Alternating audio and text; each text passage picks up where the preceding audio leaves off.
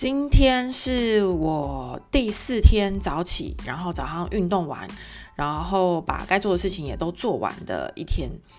为什么要这样说？为什么要用这当开头？是因为昨天讲了关于原子习惯，所以如果有在进行这个计划的话，朝着二零二四自己想要的目标前进，每天零点零一的前进的朋友。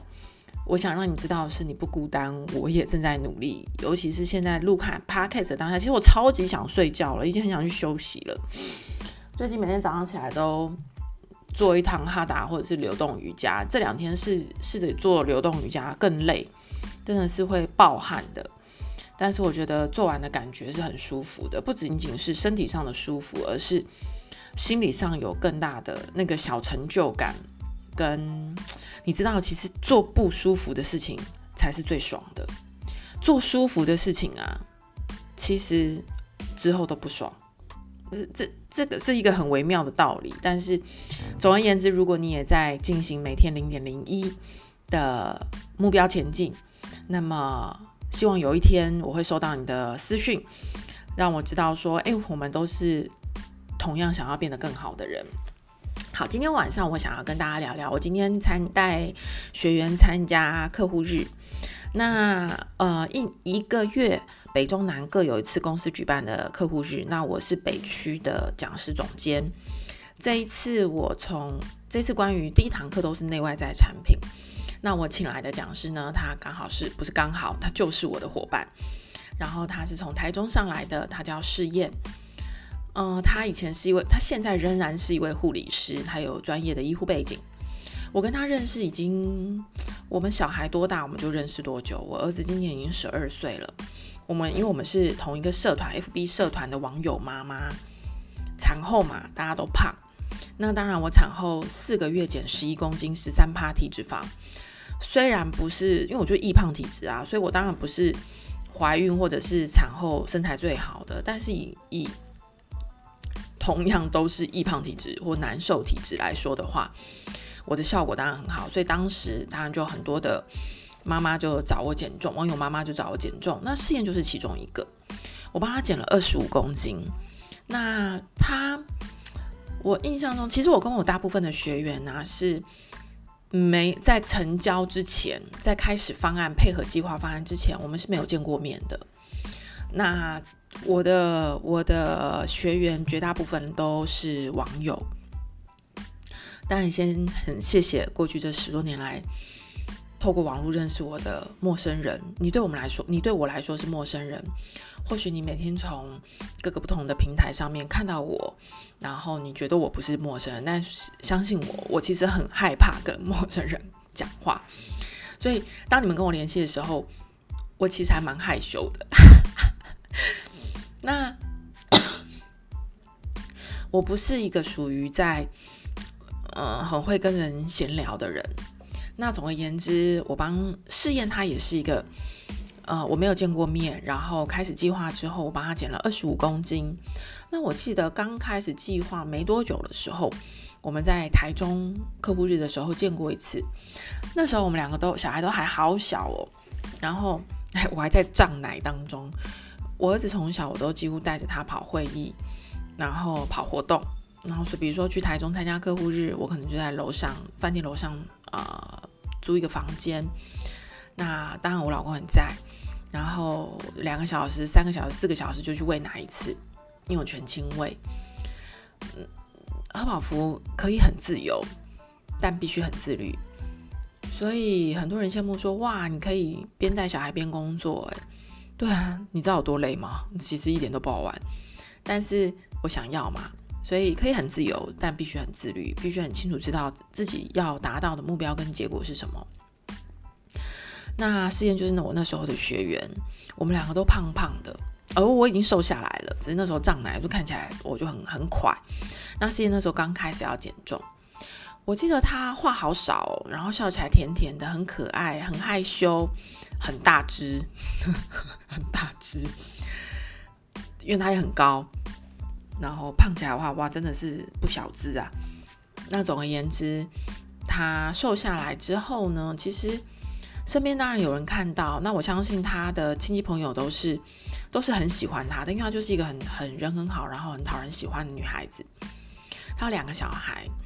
我记得有一天，他就打电话跟我讲说：“教练，教练，我我想啊我我想要成为教练，你可以教我吗？怎么样当一个教练？”我说：“你想增加额外收入吗？”他说：“我想要。”他说：“对。”那我说：“为什么呢？你医院的工作不是很稳定吗？”他在呃，我记得我跟他刚认识的时候，他是在精神科，我还去过他们精神科的门诊中心。也不叫门诊中心啊，就是精神科的什么日照、日日间服务的那种那种中心里面去帮他做过呃转介绍的咨询，还有转介绍其他医院的朋友跟量身，那也是一个很奇妙的体验，因为你身边就是一些无害的，但是是精神状况比较特别，需要白天回来报道的人。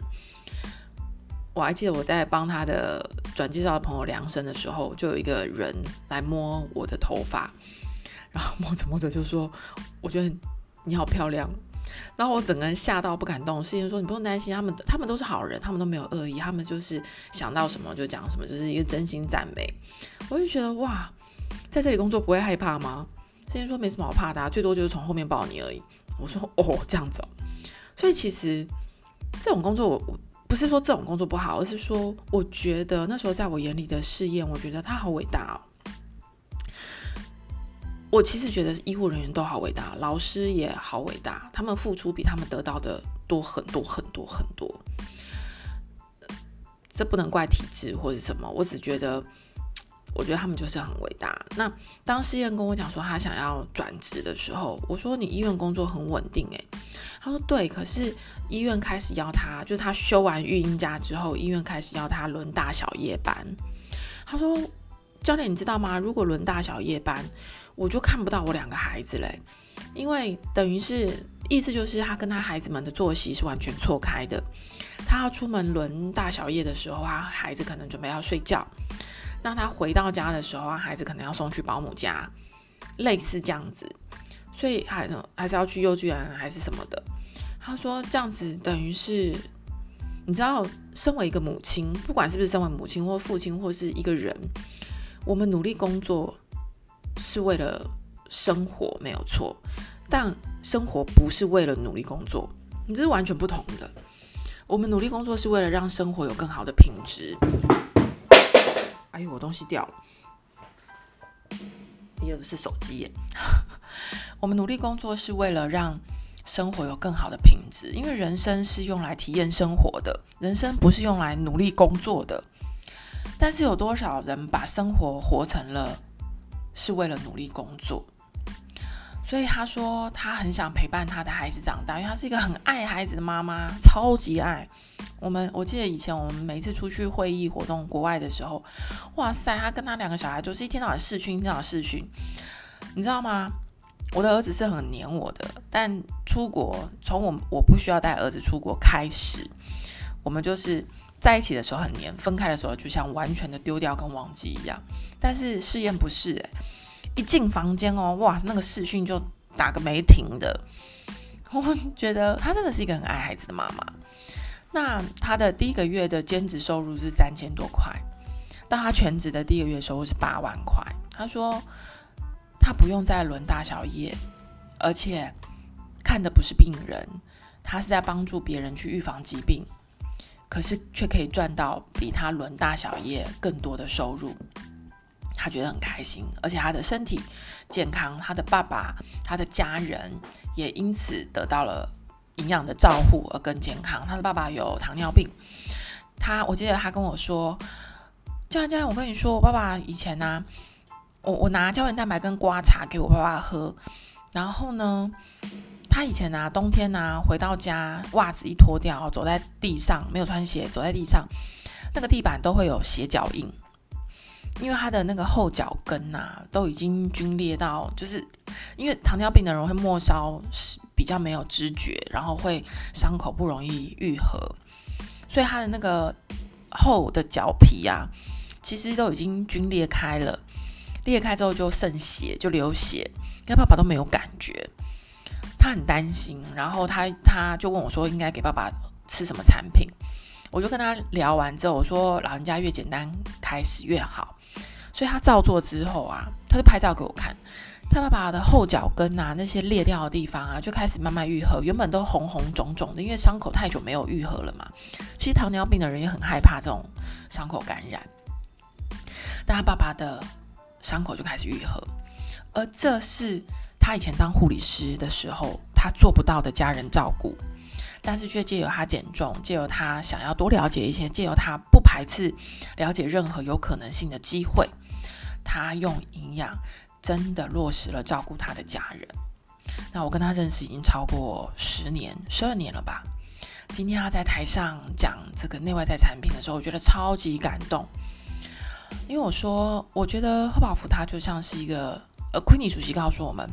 贺宝福的售后服务，贺宝福的关系起始于每一个交易的成交，成交才是呃责任的开始。然后，昆尼主席告诉我们要全人跟进，也就是身心灵的辅导。当然不是去当学员的心理医师啦。我其实没有，我我其实不是一个喜欢跟人聊天，尤其是听八卦或者是听抱怨的。然后，但是。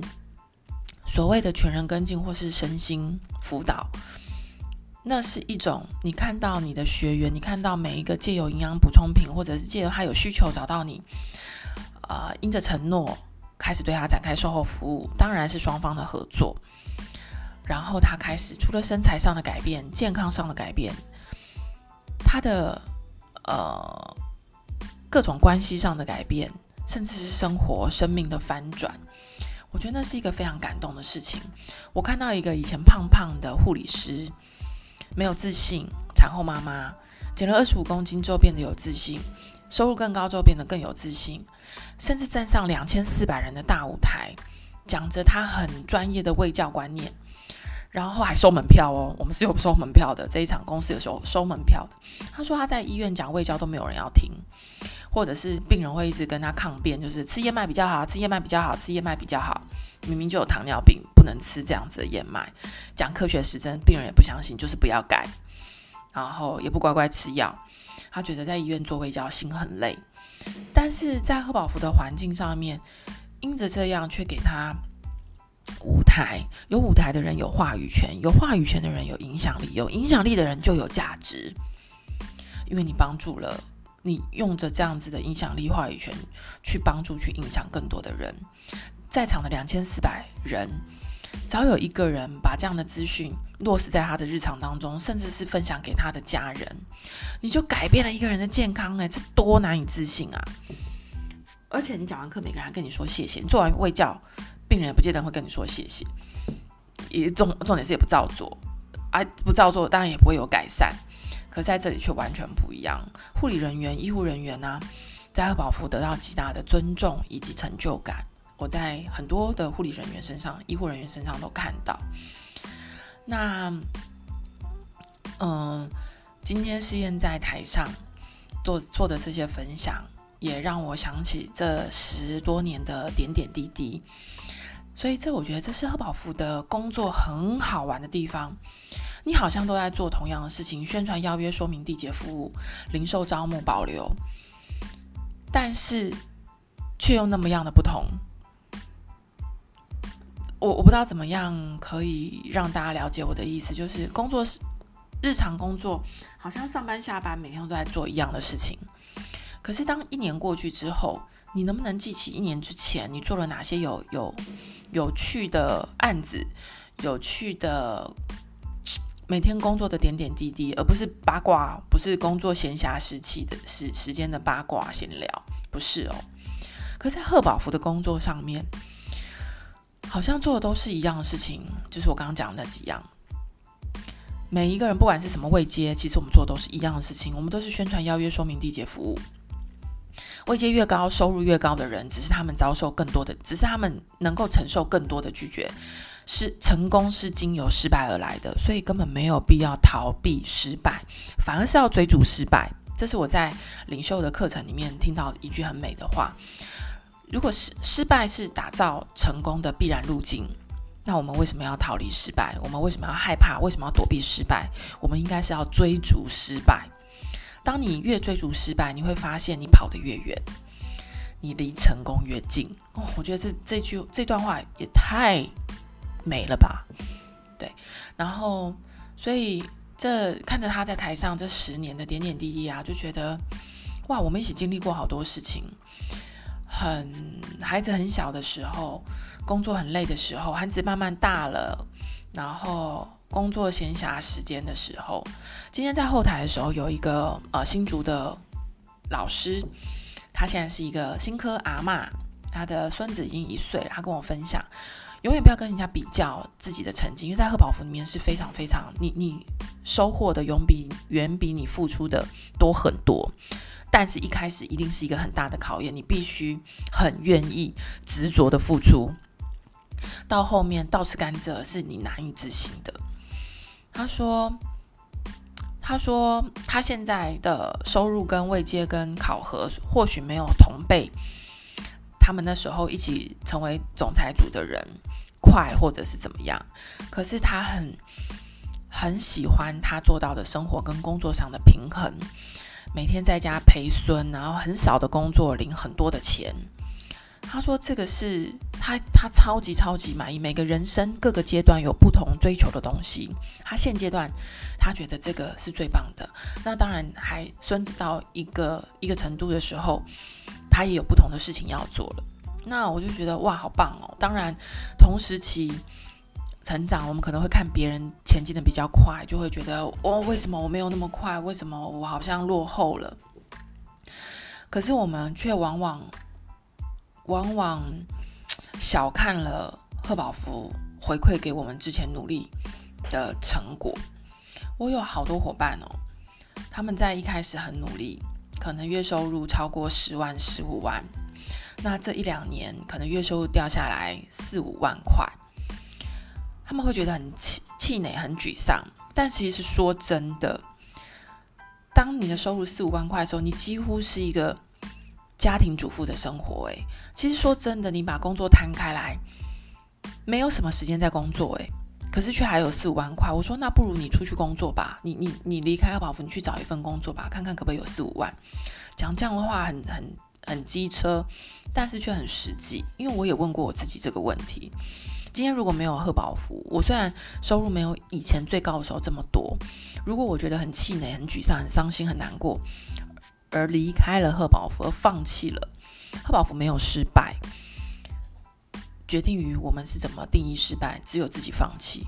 那我能不能在外面找到一份工作，而每天这样闲闲的晃来晃去，玩猫、玩小孩、陪儿子出国滑雪什么的，然后一个月一样有一二十万、二三十万？